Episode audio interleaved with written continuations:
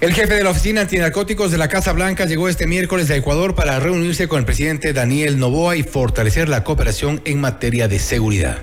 La noticia requiere profundidad. En Notimundo están los protagonistas de la noticia. A esta hora en los estudios de FM Mundo nos acompaña el doctor Jean Paul Pinto, experto en seguridad, para hablar sobre Estados Unidos y Ecuador, la lucha contra el narcotráfico y la violencia. ¿Cuáles son los frutos que podría dar esta cooperación? Le consultamos. Jean Paul, gracias por estar con nosotros. Gracias, Fausto, por la invitación. Gusto estar acá. Un saludo a la audiencia de la radio. ¿Qué tan importante, qué tan eh, efectivo puede ser esta, esta, efectiva esta cooperación eh, de Estados Unidos? Mira, es fundamental. Yo creo que no nos podemos dar el, lujo, ¿no es cierto?, de decir que no a, ninguna ayuda internacional. Me parece que en este caso es fundamental primero en los temas de inteligencia, porque ellos nos han comentado que una área importante en la cual van a cooperar es justamente en fortalecer el tema del CIE, el tema de inteligencia, de GI, G2, etcétera. Entonces, por ese lado me parece que es primordial. Lo otro es el tema de equipamiento. Mira que no tenemos recursos, ni siquiera a veces para pagar sueldos, me parece que es fundamental también el tema de equipamiento, de vehículos, ¿no es cierto?, de armamento y también de operaciones conjuntas, porque lo que se ha señalado en los convenios que se ha firmado es que ellos van a hacer operaciones tanto marítimas como aéreas para el tema de detección justamente de temas de narcotráfico, ¿no? Entonces, tú me consultas, yo diría que más allá de los temas que podemos pensar de soberanía u otros que no tienen razón de ser en este caso, me parece que la cooperación en este caso es más que fundamental y necesaria. No obstante, hay quienes cuestionan, de hecho, precisamente ese tema, el tema de la soberanía, por un lado, el tema de cierta intromisión en un tema que debería ser manejado directamente por eh, las autoridades ecuatorianas. Por ejemplo, la inteligencia, que ese es uno de los temas y quizá uno de los puntos débiles en Ecuador.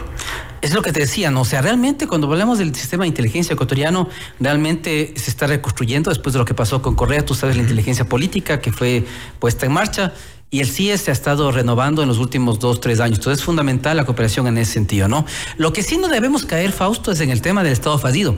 No debemos dar la imagen a la comunidad internacional que no somos capaces de defendernos por nosotros mismos y que necesitamos de tropas norteamericanas en territorio ecuatoriano. Me parece que eso sería el peor error que podemos cometer.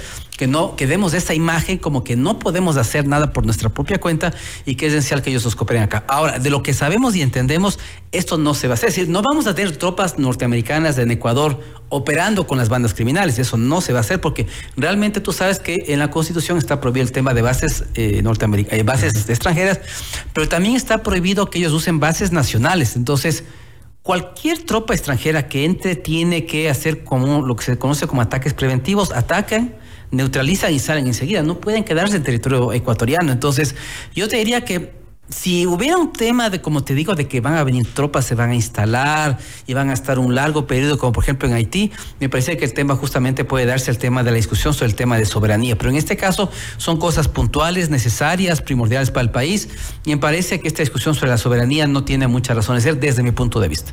Ahora, pero estamos en medio de un conflicto armado interno y la situación, el contexto es eh, realmente complicado en función de que Incluso el estado de excepción eh, eh, está por, por, terminar eh, y, la situación podría de alguna forma revertirse nuevamente. ¿Cómo garantizar que eso se sostenga en el tiempo? Ya, es que esa es la gran pregunta. Cuando los militares salgan de las operaciones que están haciendo, ¿quién les va a sustituir? Por ejemplo, en el tema de cárceles. Las cárceles me parece que están haciendo un gran trabajo. Hay más control, más requisas, hay más disciplina, orden los PPLs de menor peligrosidad. hay otras estructuras que no están cambiando, por ejemplo el SNAI. Eh, veíamos cómo se entregaban ya por parte de los militares a la administración del SNAI eh, una de las cárceles del país. Esto podría ya irse replicando en el resto de centros penitenciarios, pero eh, la, digamos, el problema de fondo, en esencia, no está resuelto. Claro, es que mira que el SNAI debería trabajar sobre un plan de reestructura total. Es decir, no tiene sentido sacar a los militares hasta que el SNAI no haga ese plan y diga, aquí está el plan reestructurar talento humano, el tema de guías penitenciarios, el tema financiero, los modelos de gestión de las cárceles, todo. Es decir, hasta que eso no esté listo, sería un error que el presidente saque a los militares de las cárceles, porque si no vamos a regresar a lo mismo de, lo que teníamos antes, ¿no es cierto?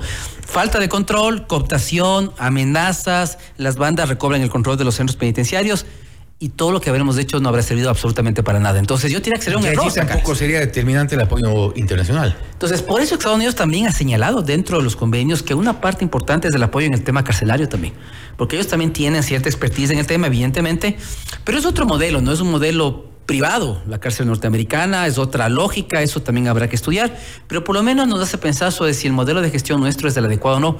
Yo diría que hay que ir hacia modelos más de alianzas público-privadas, hacia temas de que el PPL trabaje, las empresas privadas también estén en las cárceles, las universidades también.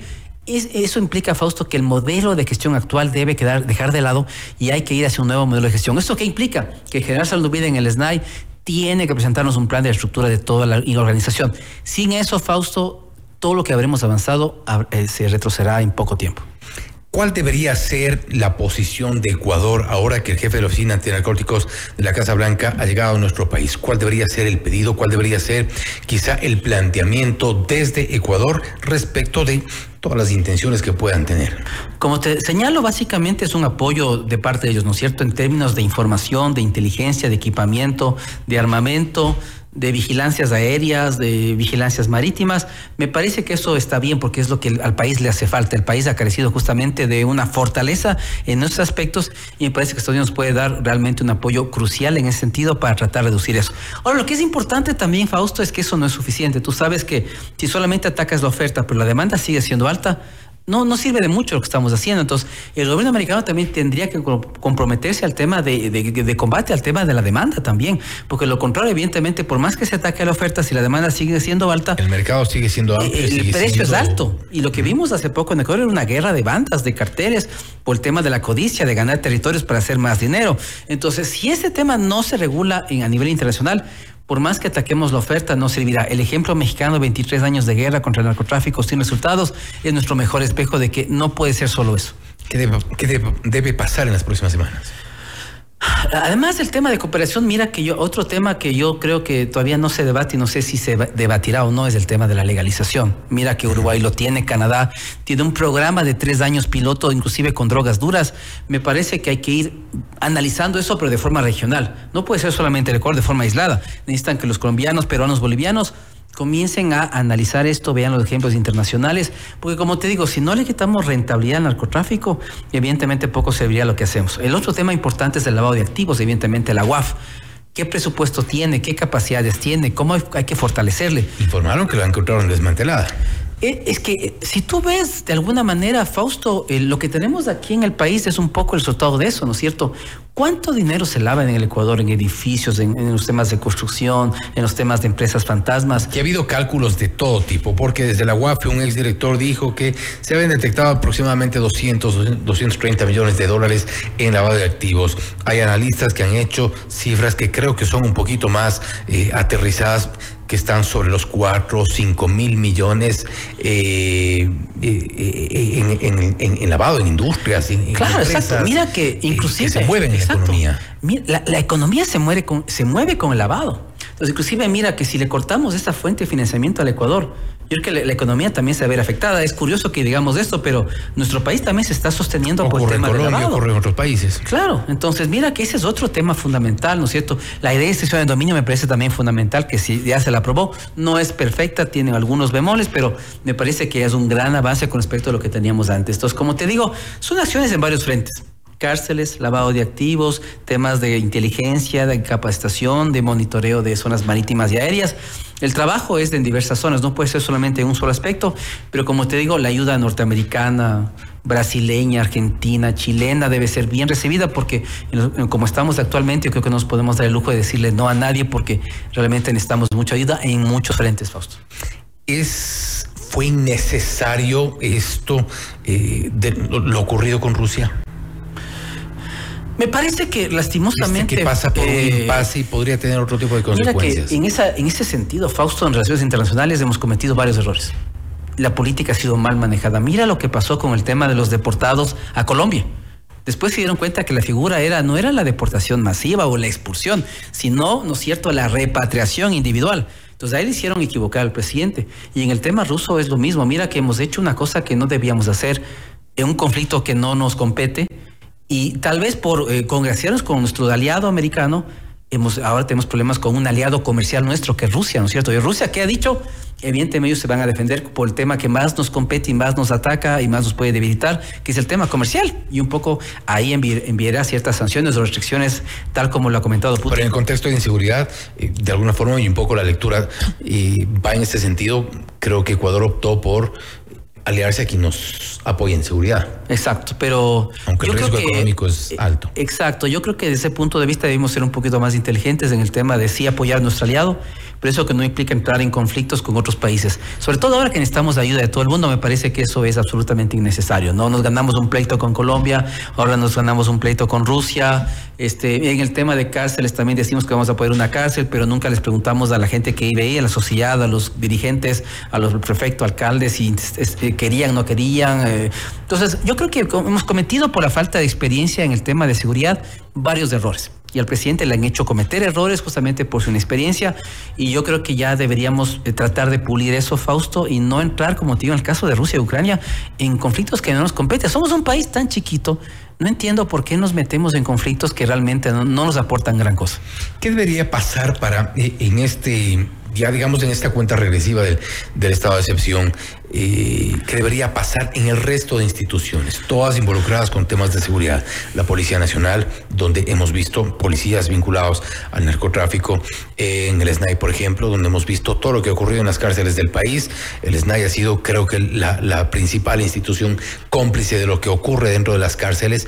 Eh, bueno, las Fuerzas Armadas están apoyando, creo que ha sido de alguna forma el, el, el punto donde se intenta algo de equilibrio, pero ¿qué debería ocurrir con el resto de instituciones involucradas y que han estado de alguna forma permeadas por la corrupción. Mira que no podemos salir del tema del conflicto interno armado ni de estado de excepción hasta que no tengamos los planes necesarios. ¿Qué implica esto? Mira los temas también eh, este, educativos, económicos, productivos con los jóvenes de las zonas más pobres del país. El Estado tiene que hacer presencia efectiva en las zonas más vulnerables del país, en Esmeraldas, en Manabí, ¿no es cierto?, en Durán, donde las oportunidades no existen para los jóvenes.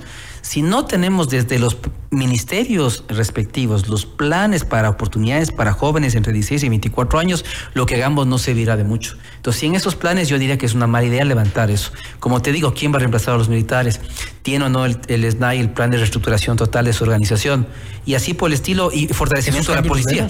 ¿Ah? ¿Esos cambios los vemos? ¿Hay alguna intención que se pueda leer en las acciones del gobierno? Es difícil ver. Como te digo, el, el otro problema que yo estoy viendo es un tema presupuestario, Fausto. Es decir, las intenciones pueden estar ahí, pero ya en la práctica, cuando ya comienzas a armar estas, estos esquemas de, de, de cambio, de reestructuración y todo, nos damos cuenta que no hay recursos para financiar eso. Y eso que implica, Fausto, otra cosa que es fundamental, que es la cooperación internacional en términos de dinero. O sea, los fondos internacionales que puedan llegar acá de la Unión Europea, igual de Estados Unidos, para financiar estos proyectos, porque como te digo, lo que necesitamos también es ayudas en proyectos proyectos educativos, de emprendimiento, fortalecimiento de la policía, reestructuración del SNAI. No atacar exclusivamente a la seguridad. No, es que eh, la seguridad no es, no es un tema solo del, del ámbito policial o